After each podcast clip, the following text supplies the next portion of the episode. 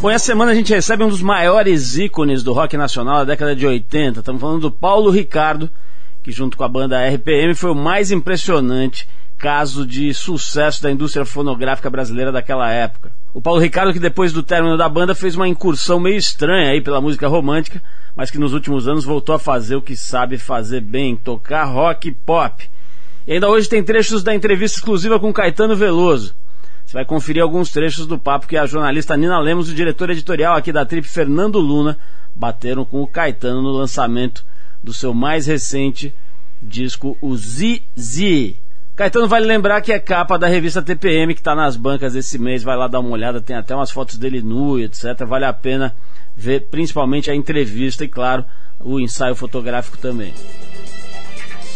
Mas a gente abre o programa com música, você fica agora na companhia do grande cantor e pianista do jazz, do blues e do funk de New Orleans, Eddie Bow, que infelizmente morreu em março desse ano. A gente faz o registro aqui, mandando a Hook and Sling, uma das obras mais marcantes da carreira do Eddie Bow. Depois desse funk de primeiríssima qualidade, a gente volta com Caetano Veloso por aqui.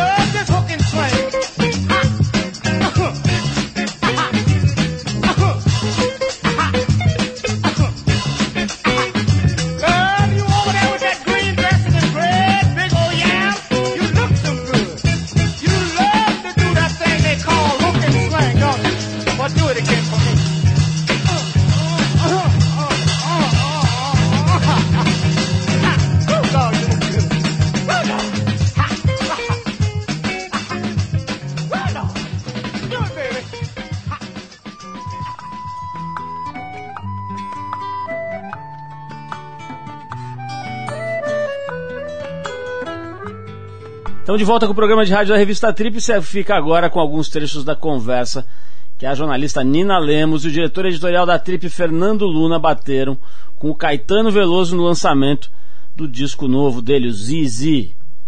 Nesses trechos, o Caetano fala sobre envelhecimento, sobre seus dotes futebolísticos, sobre talento musical, sobre a vontade de ter largado a música duas vezes durante a carreira e sobre o casamento e a separação.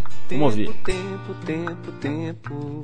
É, há muitas coisas objetivas. Eu não usei óculos. Na sua idade não botava óculos. Na minha casa precisava. E agora eu ando de óculos, senão fica tudo meio fora de foco. É meramente idade, isso, sem idade, isso é envelhecimento. Você para se recuperar de uma noite de cansaço, uma balada, emendei eu, faz, eu emendava todo fim de semana na Bahia, porque eu adorava cinema de manhã, o, o cinema de arte era às 10 da manhã no Guarani. E eu, eu, eu gostava de beber muita cerveja e, e cachaça, estava bebendo, conversando, e no, no, no, no, num, num bar chamado Cacique, que ficava ao lado do Cine Guarani, para quando desse 10 horas da manhã eu para a matinal do Guarani de filme de arte. Eu ia animadão, via o filme, saía discutindo, só ia dormir de noitinho. Quando chegava segunda-feira eu estava novo. Depois não, depois foi ficando de, a bebida já, já com 30 anos, as ressacas já eram insuportáveis. As outras pessoas achavam estranho o, o, o garoto que não sabia jogar futebol. Aí eu, eu peguei uma bola e fiquei treinando o um mínimo de domínio, assim. E, pensei assim, se eu quisesse jogar futebol, eu ia ser um dos melhores jogadores que há, mas eu não tenho a menor vontade. Eu gostava de cantar música. Isso é engraçado. Eu gostava de todas as canções. Eu gostava. Eu gosto do negócio que eu faço muito. Eu mais gosto do que sou capaz de fazer. E eu quis deixar de fazer música e ele não deixou. O Gil, é, duas vezes, ele não deixou. No final do período da Bahia, quando a gente ainda era novo, e depois, mais tarde, quando, a gente, quando eu já estava profissional. Depois do final do tropicalismo, assim. Ele falou assim, nitidamente, se você se você deixar de fazer música, eu também deixo. Assim, Ficou pesado. Muito pesado. Todos os meus dois casamentos foram longos. Acho que acho que os homens ficam mais desamparados quando se separam do que as mulheres. Porque mulher é adulto e homem é criança. Tem aquele instinto de sobrevivência que é uma coisa a mulher tem muito fortemente. E o homem fica se sente perdido, entendeu? Portanto peço-te aquilo. Bom, é isso. Esse foi o Caetano Veloso falando aqui no Trip. Vale lembrar que essa entrevista exclusiva completa, na íntegra, está nas páginas vermelhas da TPM está nas bancas e que tem o próprio Caetano na capa. Vai lá dar uma olhada que vale a pena. Daqui a pouquinho tem Paulo Ricardo por aqui, mas antes a gente vai escutar mais uma música, já que a gente estava falando do Caetano, vamos falar, vamos ouvir uma música dele. A gente escuta a faixa Beleza Pura do disco Cinema Transcendental de 79. Depois do Caetano, Paulo Ricardo na área. Não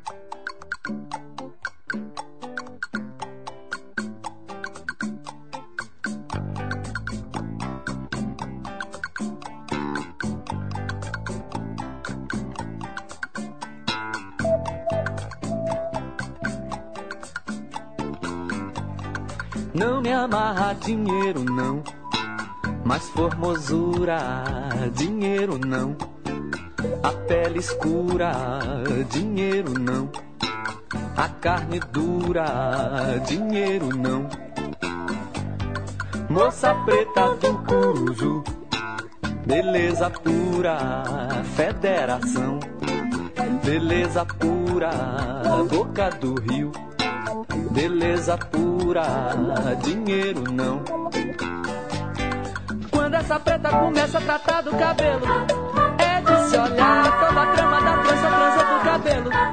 Conchas do mar, ela manda buscar pra botar no cabelo. Toda minúcia, toda delícia. Não me amarra dinheiro, não, mas elegância não me amarra dinheiro, não. Mas a cultura, dinheiro não. A pele escura, dinheiro não. A carne dura, dinheiro não. Moço lindo do Badawi, beleza pura do Leaie. Beleza pura, dinheiro, yeah beleza pura, dinheiro não. Dentro daquele turbante do filho de Gandhi, é que há, tudo é chique demais, tudo é muito elegante. Manda botar fim na palha da costa que tudo se trance. Todos os búzios, todos os ósseos, não me amarra dinheiro não mas os mistérios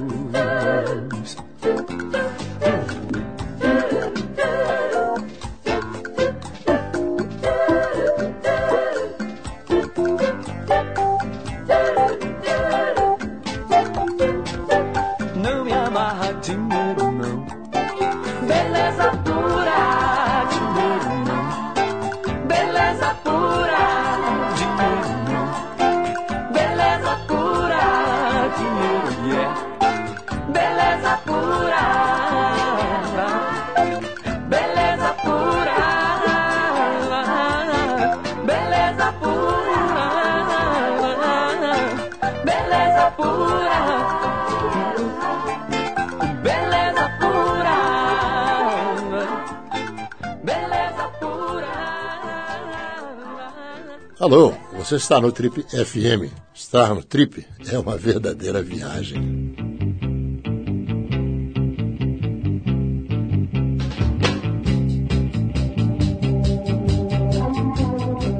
Ele foi um dos maiores ídolos do rock and roll brasileiro na década de 80 e sua banda fez o disco mais vendido da história do rock no país. Nasceu no ano santo de 1962, no Rio de Janeiro, e cresceu ouvindo bossa nova e jovem guarda. Subiu pela primeira vez num palco com 5 anos de idade, num programa da TV Rio. E aos 7 começou a trabalhar como modelo mirim, uma atividade que ele abandonou aos 12 anos por achar que era uma coisa de mulherzinha. Filho de militar, mudou de cidade várias vezes. Em 77, veio para São Paulo, onde começou definitivamente a sua carreira no mundo da música. Enquanto ele formava bandas com pegadas de rock progressivo e new wave, como Prisma, Aura e a saudosa Pif Paf, ele cursava jornalismo na ECA, Escola de Comunicação e Artes da USP. Em 82, foi para Londres, onde trabalhou como correspondente da revista Som 3, uma revista de música da época, que era editada pelo Maurício Kubruzzi, que já teve por aqui, inclusive. Em 1984, de volta ao Brasil, formou a banda RPM, um dos maiores fenômenos da indústria fonográfica dos anos 80 e de todos os tempos, dá para dizer. No fim dos anos 80, depois de divergências sobre os rumos da banda, egotrips e uma boa pitada de drogas, a banda se separou. Com o fim do RPM, nosso convidado de hoje virou a casaca literalmente, se jogou numa bem-sucedida, diga-se de passagem, carreira pela música romântica. Depois de ensaiar uma volta com o RPM no início dos anos 2000 e de assassinar a sua versão cantor das multidões, ele finalmente voltou para onde nunca deveria ter saído, na nossa modesta opinião, para o universo do chamado pop rock. Bom, não dá para esconder, né? já deu para perceber que a gente está falando aqui do Paulo Ricardo Oliveira Neri de Medeiros, mais conhecido como Paulo Ricardo na Pink, onde ele anda tendo insights incríveis. E o Paulo que está fazendo agora uma, uma temporada muito interessante aqui no Tom Jazz, aqui em São Paulo, para você que está ouvindo a gente fora de São Paulo, já deve ter ouvido falar aqui do Tom Jazz, onde o Paulo está se apresentando nesse momento. Paulo, antes de mais nada, é um prazer te receber aqui novamente para a gente bater um papo e atualizar um pouco né, Verdade. a nossa conversa aqui sobre essa sua movimentada vida aqui. Eu estou vendo essa coisa aqui do, do, do, jornalismo da ECA, né, que você cursou ali, que é uma escola super respeitada de comunicação, escola da USP. É, você trabalhou para a Som 3. É, como é que é essa história? Quer dizer, eu lembro bem da, da, tua, da tua carreira jornalística, etc., mas que as pessoas, boa parte, talvez nem saibam, né, que você teve uma militância mesmo, foi para Londres como correspondente, etc. Como é que foi isso daí? Quer dizer, em que momento você rompe com o jornalismo, vai para a música. Vamos lembrar um pouquinho dessa época aí. Bom, quando eu fiz a opção né, do, do, do, vestibular e tal, eu considerei a música, mas o curso de música é muito voltado para o erudito, né, orquestração e regência, e eu queria uma coisa mais multimídia e, e pop. Rock, basicamente, tinha uma facilidade para o texto e tal, e optei pelo jornalismo. Logo comecei a escrever para o Almeida, que era o, o, o jornalzinho lá da, do, do, centro acadêmico. Entrevistei o Cláudio Nutti, na época, um fenômeno do, do Boca Livre, com 100 mil cópias vendidas de um disco independente. E comecei a procurar, fora da faculdade, lugares onde eu pudesse, como frila, colaborar e ganhar uma graninha. Eu já conhecia os Avon, a gente já alugava uma casa para gente ensaiar, eu fui morar nessa casa com um guitarrista, então estava começando a precisar de uma grana para poder, enfim, tocar esse, esse projeto. Só que a coisa foi crescendo, eu conheci o Zé Márcio Penido. Na verdade, a história é muito engraçada. Eu morava na São João, ali perto do Pai Sandu, onde fica a Ordem dos Músicos, e o edifício Duque de Caxias, que é um prédio só de militares. Quando eu tinha 14 anos, meu pai, coronel do Exército, foi transferido de Brasília para São Paulo, a gente caiu ali.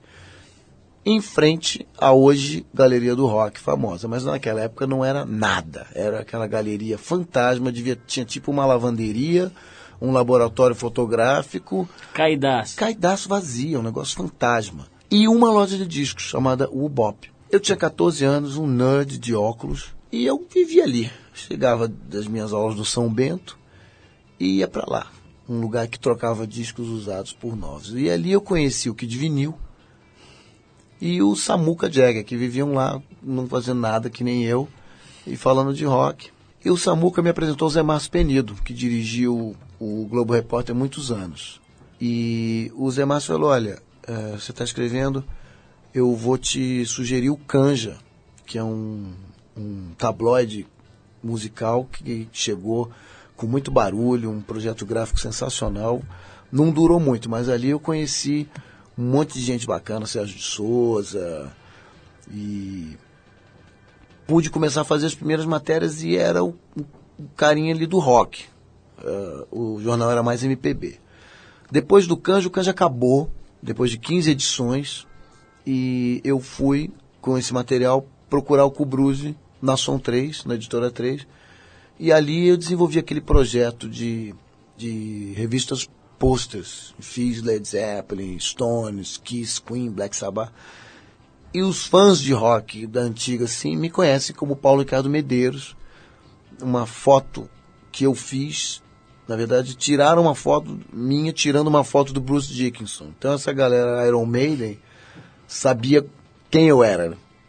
E depois de, de alguns anos ali, eu optei por essa possibilidade de trabalhar como correspondente em Londres e passei boa parte de 83 ali num período muito rico, muito bacana da, do pop inglês, com David Bowie, com Let's Dance, Duran Duran, Culture Club, Back on the Bunnyman, Depeche Mode, enfim.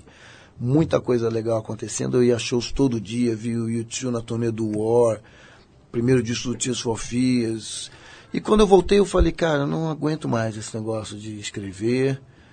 E segui o conselho do Wagner Tiso, que eu entrevistei, disse, olha, o músico precisa depender da música. Esse negócio de você ter um emprego de dia e querer ser músico à noite não rola. Eu falei, então é isso aí. Paulo, antes de ir para pro, pro RPM, para essa fase daquele sucesso incrível lá que vocês tiveram, quero voltar um pouco na sua carreira e falar sobre a sua, o seu momento modelo mirim.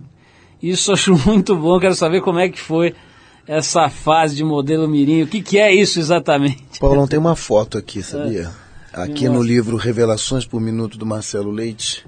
Aliás, um livro belíssimo. biografia. Cheio de fotos legais. Ah, tal foto do Bruce Dixon. Tá, legal. Vamos botar no site aqui. No, entra lá, você está ouvindo a gente, entra no trip.com.br, a gente mostra para você a Essa foto, eu ganhava umas roupas aí dessas, dessas lojas infantis. E era uma coisa que minha mãe vai, vamos lá, e eu ia lá e desfilava no clube, lá no, no country club. E, Modelo okay. da Petistil, essas tipo coisas. Tipo assim. Saru. Aí, é, aqui, ó. e aí eu tinha que trocar de roupa ali com as meninas, eu achei aquilo meio invasivo, estranho. Eu falei, mãe, eu não, não quero mais fazer isso não. Essa fora. foto aqui, ó. Essa aí na passarela, sacou? Ah, quem tiver vendo, quem tiver ouvindo a gente, cara. vai lá no site que vale a pena ver a foto. O cara tá com uma roupinha que inclusive tá meio na moda de novo agora. Exatamente, aqui. anos 60 é. total, aquelas listras. O, o... Nossa, passou uma tripiguel ali agora. O Paulo, calma, calma, calma. Amigo. Paulo, é, esse negócio de modelo, estamos brincando aqui com essa coisa de modelo infantil, mas tem um componente de vaidade grande aí, mesmo no jornalismo, né, essa atividade que a gente faz, a gente quer, enfim, mostrar e, e exibir habilidades, isso é óbvio que existe, né? Agora, na, na música, acho que tem um componente talvez ainda mais forte, nesse tipo de, de performance, né, essas shows e palco, etc. Como é que é? Isso tem uma coisa de vaidade forte na tua vida?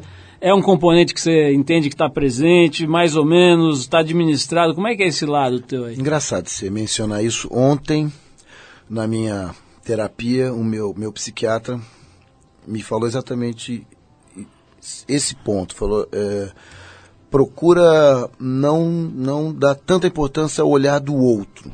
Eu acho que para você subir no palco, você tem enfim, querer mostrar alguma coisa, mas há um, um, um medo grande a ser superado. Ninguém sabe, antes de, de chegar lá e, e, e, dar a cara para bater, se vai ter uma boa, uma boa acolhida ou não. Mas aí você respira fundo e vai com fé. Com o tempo, isso se torna natural e você começa a diferenciar muito claramente o, o, o personagem e aquela performance, aquela coisa que acontece no palco da tua realidade. Mas eu acho que é muito mais uma questão de querer mostrar um trabalho do, querer, do que querer se mostrar. Vamos falar um pouquinho dessa explosão, né? Acho que a gente é um assunto que as pessoas já de alguma forma conhecem, tiveram contato, acho que ninguém passou batido pela, pelo aquele momento mágico ali. Você falou que foram mais ou menos cinco anos, né? Foram cinco anos, de 84 a 89. De, eh, enfim, a maioria dos nossos ouvintes deve, no mínimo, saber que isso aconteceu e muitos viveram isso. Mas gente vai falar disso logo depois de tocar esse som. Acho que é um som que você deve gostar. A gente separou aqui a banda californiana Queens of the Stone Age, a faixa If Only, do álbum de estreia dessa banda que tem o nome, né, Queens of the Stone Age, e que foi lançada em 98, faz um pouco mais de 10 anos. Depois deles, então, a gente volta para saber de Paulo Ricardo como foi essa loucurinha de 5 anos que passou que nem um tsunami sobre a vida dele. Né? Vamos ouvir esse som a gente já volta.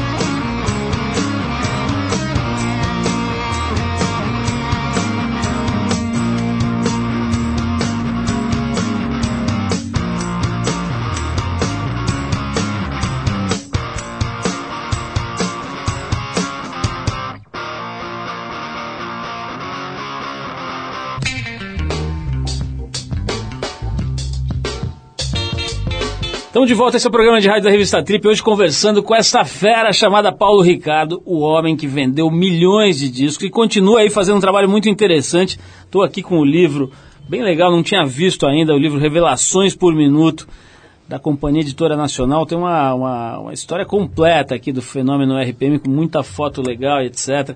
Tem CD, CD que concorreu ao Grammy Latino aqui, o Paulo Ricardo Prisma. E, Paulo, a gente, antes de tocar a música aqui, eu falei sobre a história da explosão do RPM e tal, mas em vez da gente começar a contar a historinha toda, eu quero já pegar de um jeito diferente, recente, relativamente recente, a, a entrevista que a gente fez aqui com o Cláudio Júlio Tognoli, o jornalista, repórter investigativo, uma entrevista muito divertida que a gente fez com ele. Deve fazer aqui, sei lá, um ano, um ano e meio, talvez, sei lá, um pouco mais. É, eu já estou perdendo a noção do tempo. O cara, cara, veio aqui em 1980, eu acho que fez um ano, mas enfim, é, ele teve aqui e citou uma passagem ligando a coisa do jornalismo com o sucesso do RPM que a gente vai ouvir agora. Dá uma ouvida, Paulo. Tem uma história formidável. O RPM, quando vendeu 5 milhões de discos, uma coisa parecida, meu amigão, o Luiz Antônio Giron, que hoje está na época, o Giron me ligou e me entrevistou e eu não entendi por quê, querendo saber como é que eu tinha saído do, do RPM, que na época chamava Pif Paf. Depois eu vim a saber que o RPM ia ser capa da Veja, ia ter um centerfold, abrir um pôster em quatro no meio da Veja. Quando é, diz, nunca vou esquecer, uma sexta-feira, 18h40, o Paulo Ricardo é preso no aeroporto de Curitiba com 13 gramas de maconha. E como aquela revista é bastante conservadora, e nós estamos falando aqui dos anos 80, pior ainda, como é que você ia. Favor, se a gente der uma capa com um cara que foi preso com a, a formidável porção de 13 gramas de maconha, a revista vai estar associada ao narcotráfico, essas coisas, aí derrubaram a capa e. Uh, isso foi por água abaixo. Ia ser um recorde que nem o Paulo Ricardo sabe até hoje que isso aconteceu. Então, Paulo, teve mesmo essa história aí, você quase foi pôster da Veja, aí você foi preso com a formidável, adorei essa, essa formidável quantia, é, é, quantidade de maconha de 13 gramas. Esse episódio aí corresponde à, à verdade, não? Capa da Veja estava pronta, uma foto bem bacana do Bob Wolfson. E eu ia ser realmente em setembro no pôster triplo com, com uma folhinha de maconha cobrindo meu pubis, mas infelizmente o que houve foi realmente esse, esse episódio desagradável de, apesar de estar pegando uma simples ponte aérea, era um voo que vinha de Buenos Aires, o que me detonava obrigatória a passagem pela revista da Polícia Federal. Descobriram então meu, meu pequeno belozinho e, e a minha, minha, minha ponta no maço de cigarro e tive que, enfim, ir para a Polícia Federal, blá blá blá. Mas foi tudo muito tranquilo e no final, no, durante o, o, o julgamento, o promotor me presenteou com uma declaração de que, devido aos serviços culturais prestados ao país, o Ministério Público retira sua queixa. Para todos os efeitos, eu continuo primário. Agora, o Tonholi, ele entrou, ele era meu calouro na ECA. Eu entrei em 80 e em 82 entrou uma turma muito engraçada, com Marcelo Rubens Paiva, o Rui Mendes e o, e o Tonholi. E ele era alucinado por música e eu já tocava e tal, e a gente ficava ali falando de música, guitarras e tal. Mas não existe esse negócio de pif-paf. Eu nem me lembro, era muita banda naquela época, mas eu não me lembro dessa banda. Um nome horroroso, por sinal. nunca estive envolvido nesse negócio e eu nunca toquei com ele nos Pif-paf era a coluna do Milor Fernandes, né? Tinha a coluna Pif-paf, que ele escrevia, não sei se era no Pasquim ou acho que era no Pasquim, Acho que era no Pasquim. Mas uma banda com esse nome não, não é um. Parece um negócio infantil, né? Remete a um negócio infantil. Não, não houve essa banda. Ele não tocou comigo. Ele tocou comigo sim no CD Zum Zum de 2004. Ele trouxe umas traquitanas de última geração, fez uns efeitos bem interessantes, me, me emprestou e acabou me dando de presente um Teremim. E depois fiquei sabendo desse negócio. Eu nunca desmenti, porque o, o, o, o Tonholi é uma, uma pessoa especial e eu não queria contrariar o maluco, mas é mentira. o Paulo, falando um pouquinho sobre essa. A gente estava conversando aqui no primeiro bloco sobre essa coisa da vaidade e ao mesmo tempo desse medo, desse desafio de encarar o público, de chegar lá, subir num palco com milhões de pessoas te olhando e opinando sobre você. Isso é um negócio sério, né? É, tem gente que acha que isso arranca pedaço, né? É, e aí vem a história das drogas, né? Talvez isso explique muito da ligação umbilical entre as drogas e o rock and roll e até o show business de uma forma geral, né? É, já que a gente falou aí dessa história de maconha, etc., como é que é? Pô, hoje, sabe, já nessa altura, já maduro, já tendo passado por um monte de coisa, etc. O que, que você acha da, da, da droga? Ela pode produzir é, experiências importantes e úteis ou é realmente uma coisa para se deixar de lado? Como é que é a tua opinião sobre drogas em geral e em especial sobre a maconha?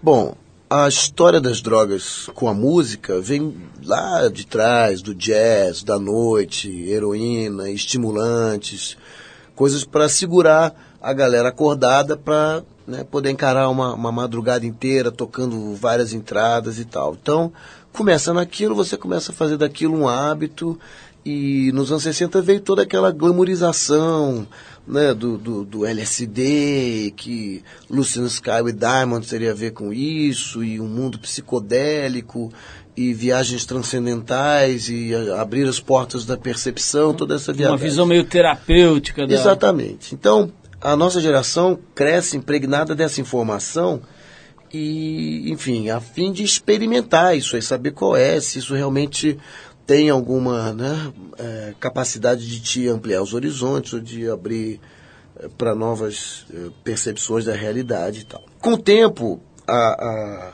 a história mostrou que não é bem assim.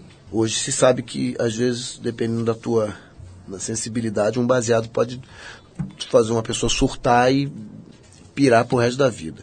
Então tem que, ser, tem que se ser muito cuidadoso com isso. É uma experiência interessante, ver aí desde Viagens Alucinantes do, do William Hurt. Dito isso, eu, eu, eu queria deixar bem claro assim, eu nunca usei nada para subir no palco. Subir no palco para mim é uma atividade quase que física. São 90 minutos de dedicação cardiovascular, respiratória. O Jagger tem uma frase interessante que ele fala: às vezes é, estar no palco é melhor que um orgasmo, às vezes um orgasmo é melhor que estar no palco, mas é uma experiência muito bacana. Eu sempre fiz questão de estar bem e super preparado. Quer dizer, para começar, maconha te seca a boca, não dá para você querer cantar e ficar com a boca seca. Então é uma coisa horrorosa, apesar de haver esse culto a esse mito, né, do sexo, drogas e rock and roll, do Keith Richards sempre com a garrafa de Jack Daniels, tomando heroína e as overdoses e Brian Jones e Jim Morrison, não sei o quê. É um culto meio mórbido e sempre tive um certo cuidado com isso. Hoje já não fumo há muito tempo, fumei muito, admito, mas já não fumo há muito tempo, acho tenho preguiça, acho que você perde muito tempo na vida com isso, mas é uma parte é, inevitável do rock and roll, da experiência rock and roll como um todo como eu te falei, as pessoas são diferentes. Eu não, não, não tive nunca nenhuma, nenhum insight, nem nenhum tipo de, de inspiração por causa disso. sempre achei uma coisa de uso recreativo, mas para trabalhar nunca, nunca achei que funcionou. Pelo contrário, só atrapalha. E música, até você pode ficar fazendo um som, mas a droga te dá muito essa sensação de que está maravilhoso, depois você vai ouvir no dia seguinte, não tinha nada demais. Bom, nós estamos falando de droga, estamos falando de rock e estamos falando de anos 80 e 90. Não dá para não falar de cocaína, né, Paulo? Vamos falar disso e vamos falar disso se cruzando com a história do RPM. Mas antes eu vou tocar um som aqui, que essa eu tenho certeza que você gosta. Até porque uma das coisas que eu vi você fazer recentemente que eu achei mais legal foi exatamente aquela banda que você formou aí com os amigos para tocar Beatles. Então a gente vai ouvir I've Got a Feeling do Let It Be e depois a gente volta para falar de cocaína anos 80 e 90 e RPM. Vai lá. I've got a feeling, a feeling deep inside, oh yeah, oh yeah. I've got a feeling, a feeling I can't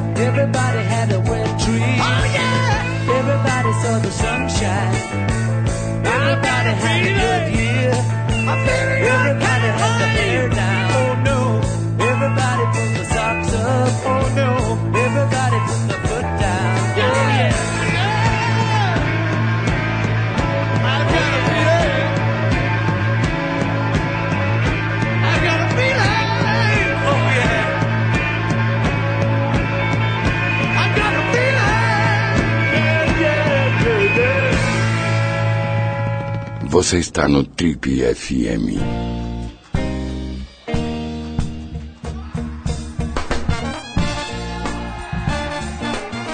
Estamos de volta hoje conversando aqui no Trip com o Paulo Ricardo, batendo um papo bem legal aqui, lem- lembrando de um monte de coisa e falando de coisas novas também.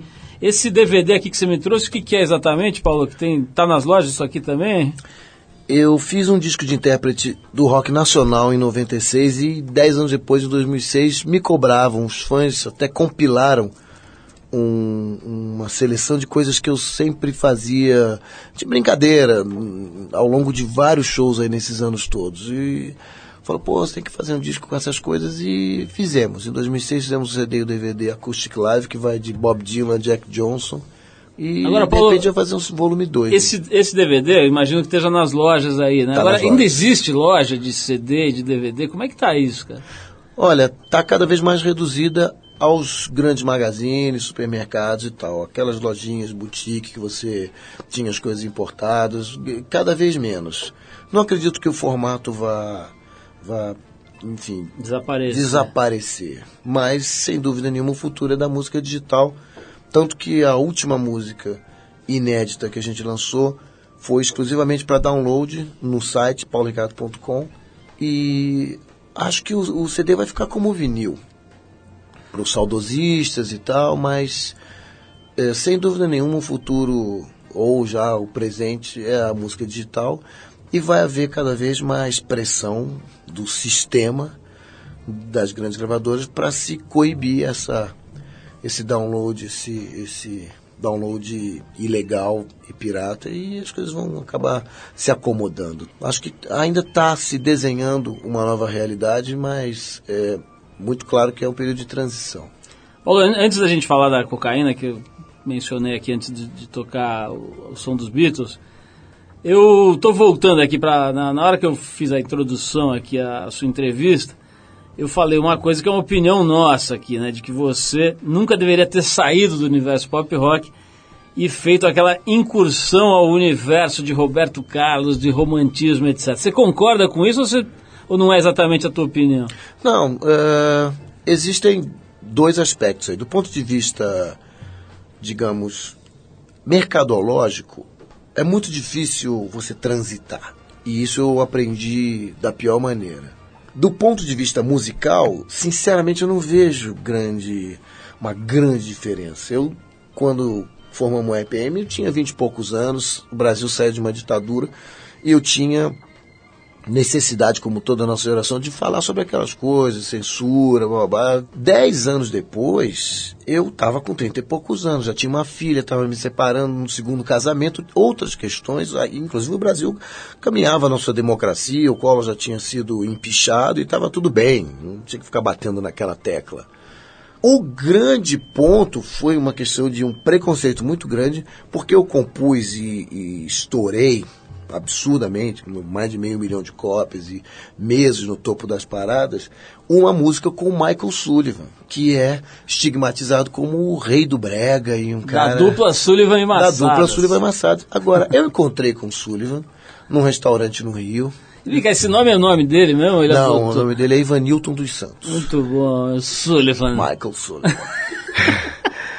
esse disco eu gravei Zé Miguel Wisnik, gravei Adriana Calcanhoto, gravei, compus com o Herbert Viana, compus com o João Israel, é, regravei Djavan, Fagner, mas a música que estourou de uma maneira... Foi a do Sullivan. Foi a minha parceria com o Sullivan, e me levou para lugares onde eu nunca tinha ido, e confundiu o meu, a minha persona artística com esse negócio.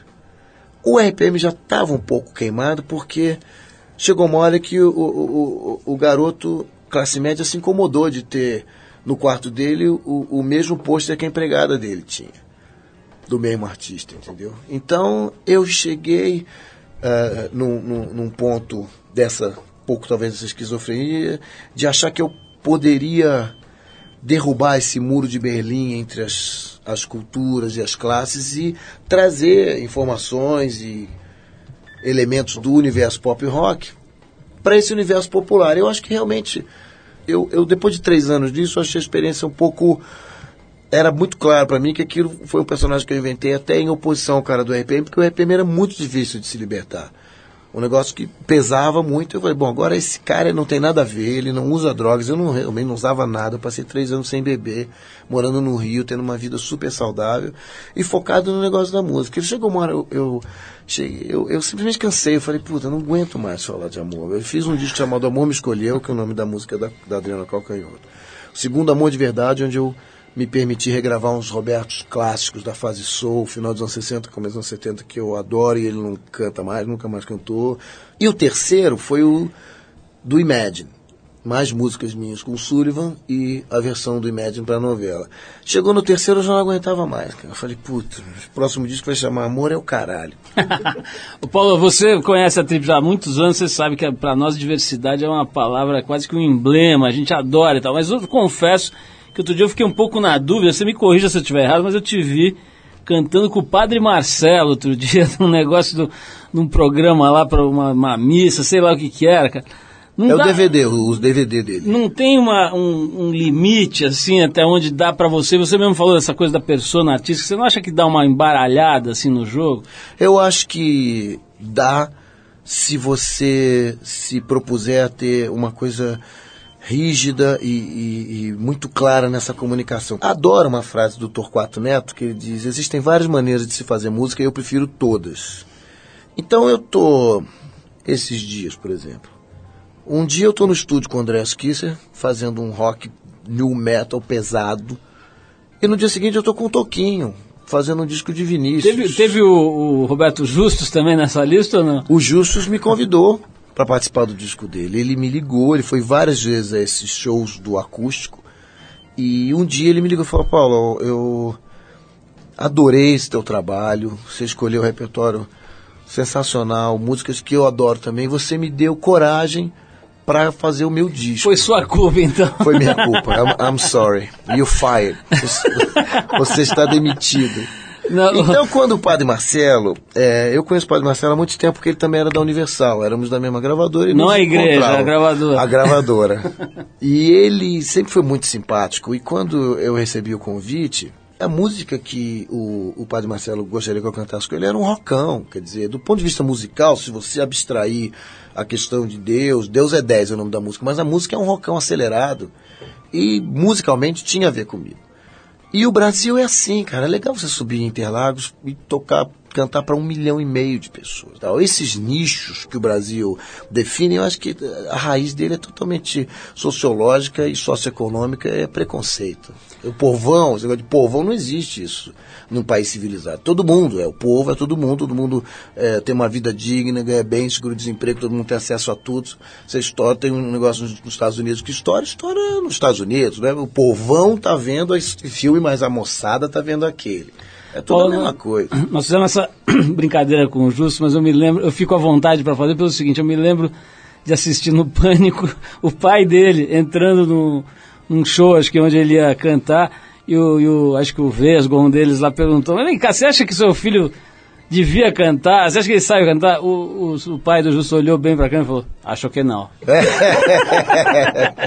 Falou, pra gente fechar aqui hoje, esse papo muito divertido, agradável e legal aqui, o, vamos falar dessa história de cocaína.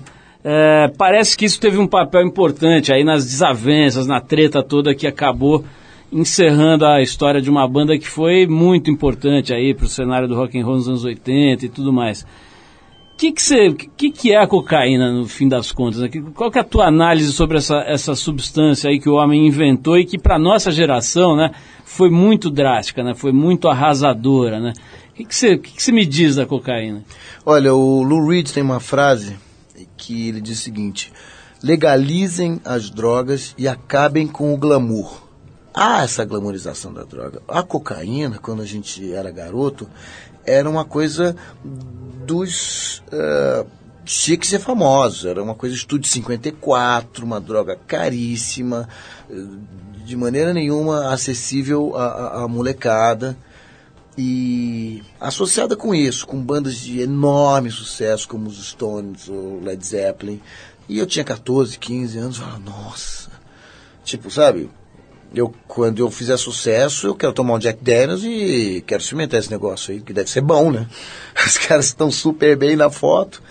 Do, a nossa experiência foi muito ruim, porque a gente estava uh, num, num, momento crucial de, de, do terceiro disco, sendo que o nosso segundo disco tinha sido um disco ao vivo. A gente teria que estar muito concentrado, focado para fazer um trabalho, nem que tivéssemos uh, decidido por esperar dois anos, mas a gente tinha que estar muito concentrado ali. E o pó, por melhor que ele seja, ele tem um, um componente que, que nas gírias fala noia, né? A noia. Você fica um pouco paranoico, e isso varia de pessoa para pessoa, mas pouco tempo depois da nossa separação, eu, eu constatei que isso é um negócio péssimo do ponto de vista da tua saúde, da tua saúde mental, e não recomendo. Eu acho que está havendo nitidamente uma volta Acho, enfim, é lamentável, né? É um negócio que você depois, mais cedo ou mais tarde, chega a conta e conselho se fosse bom. Eu jamais vou fazer apologia da droga ou contra a droga. O problema de foro íntimo, cada um que sabe onde mete o nariz, literalmente. Mas a minha experiência foi muito ruim. Eu, se eu pudesse tirar algum elemento, mexer em, somente em um elemento da minha biografia, eu acho que eu tiraria esse. Paulo, pô, até dando um toque em cima do que você está falando, na, na, TPM desse mês tem uma matéria importante, acho que pô, gostaria que as pessoas fossem lá dar uma olhada sobre essa volta da cocaína que você falou, né? Uma, depoimentos bem legais, inclusive de uma menina que falou para a Trip, acho que há 12 anos, sobre o problema dela, e agora a gente foi atrás dela de novo, e ela conta como é que foi a batalha para se soltar, que até hoje ela está na batalha para se soltar desse vício. Paulão, foi demais aqui, bem legal. Quero fechar esse papo com você escolhendo uma das músicas do disco Paulo Ricardo Prisma, que eu acabo de receber aqui. Queria que você sugerisse uma para a gente tocar para fechar esse papo e quero que você não demore tanto para voltar para a gente poder conversar mais aqui, trocar essa ideia boa aqui que a gente Não, eu hoje. sou fã da Trip. 2007 foi um ano muito legal com essa indicação pro Grammy. Uma temporada também de 12 semanas no Tom Jazz lá na Angélica que que eu estou voltando agora esse ano, vou continuar até o final de junho, todas as segundas-feiras, às 10 da noite. E também me rendeu o curso na Casa do Saber, com o nosso amigo Jair, sobre a história do rock com Cadão Que é você Volpato. e o Cadão, né? Fizemos duas temporadas. Dá um abraço aí pro Cadão. Oito semanas, muito legal. E isso me rendeu um convite da Folha de São Paulo para escrever regularmente no Folhetim sobre álbuns clássicos. Isso acabou gerando um piloto de um programa, de um talk show chamado Blend Café Jornal, que a gente terminou e agora está aí no forno para, enfim, sondarmos qual o melhor veículo. Quero preparar os ouvidos da galera para esse projeto aí de Vinícius, chamado Viva Vinícius, que eu estou fazendo com o Toquinho, não é bossa nova. Tem muito elemento de eletrônica, guitarras e tal. E daqui a pouco a música nova aí com o Andreas Kisser no filme Rota Comando. Então, por enquanto, essas são as novas e eu vou escolher uma música chamada A Chegada, que foi minha primeira parceria com Léo Henkin, que é guitarrista dos Papas da Língua, aquela banda gaúcha, que estourou há pouco tempo no Brasil, mas já tem mais de 15 anos de carreira. E que a galera pode no YouTube acessar o clipe feito no Japão, nossa primeira turnê no Japão. Videoclipe Paulo Ricardo, A Chegada no Japão, já cai direto lá. Legal, Paulo. Então vamos para a faixa 6 aqui do CD Paulo Ricardo Prisma, que se chama A Chegada. Quero agradecer as pessoas que mandaram perguntas por e-mail, pelo Twitter também. O Twitter tá bombando, né? Tem sei lá quantos mil seguidores aí da, da Trip já no Twitter e esses caras ficam mandando sugestão de gente para vir aqui, para Ah, bater papo, perguntas, etc. Não deu para fazer todas, mas fizemos algumas aqui. E também as pessoas mandam por e-mail, entram lá no site e tal trip.com.br. Você pode ver as imagens dessa entrevista, inclusive, e as fotos que a gente mencionou e tudo mais. Vamos então de Paulo Ricardo, disco é Prisma, a faixa é A Chegada. Abração, Paulo, obrigado. E vamos em frente, vai lá.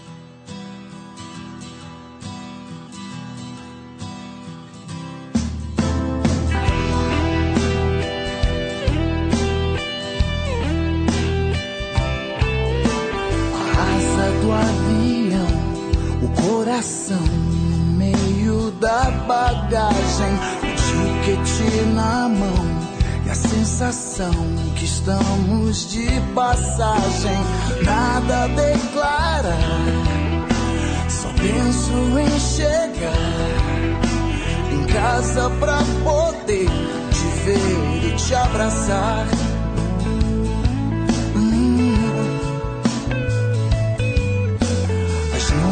Nuvens lá embaixo, o seu retrato no meu celular.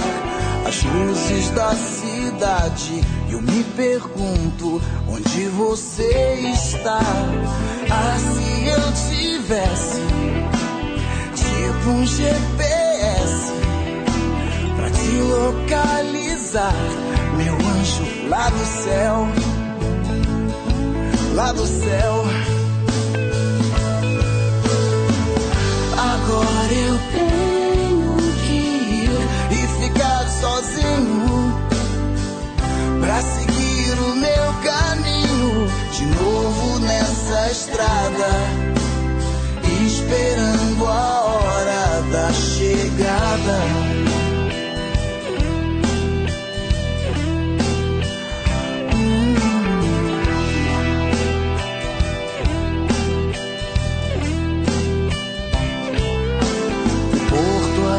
Estação, o aeroporto, a rodoviária, o posto de plantão, o pôr do sol. Agora eu tô na área e o tempo que passou parece que aumentou. O amor que se alimenta da saudade.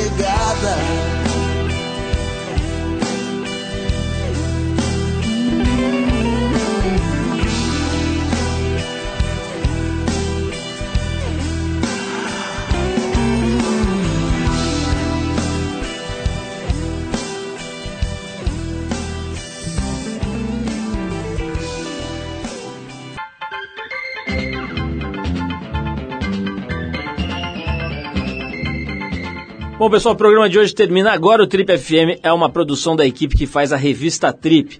Apresentação Paulo Lima, participação excepcional Arthur Veríssimo, coordenação Endrigo Kiri Brás, produção e edição Alexandre Potashev. E olha só, para falar com a gente é só escrever para radio@trip.com.br. Manda aí o seu e-mail, vou repetir, radio@trip.com.br. Ou então você também pode acessar o tripfm.com.br para poder dar sugestões de músicas, de convidados, Você vai ter lá arquivos com as gravações dos programas anteriores. Aqui você pode baixar no computador, ouvir no computador, baixar para o seu MP3. Pode ouvir ah, os nossos programas de anos atrás, enfim, pode escolher pelo convidado. É bem legal, dá uma olhada lá, tripfm.com.br. É isso então, na semana que vem a gente volta nesse mesmo horário com mais um Trip FM. Um abração e até lá.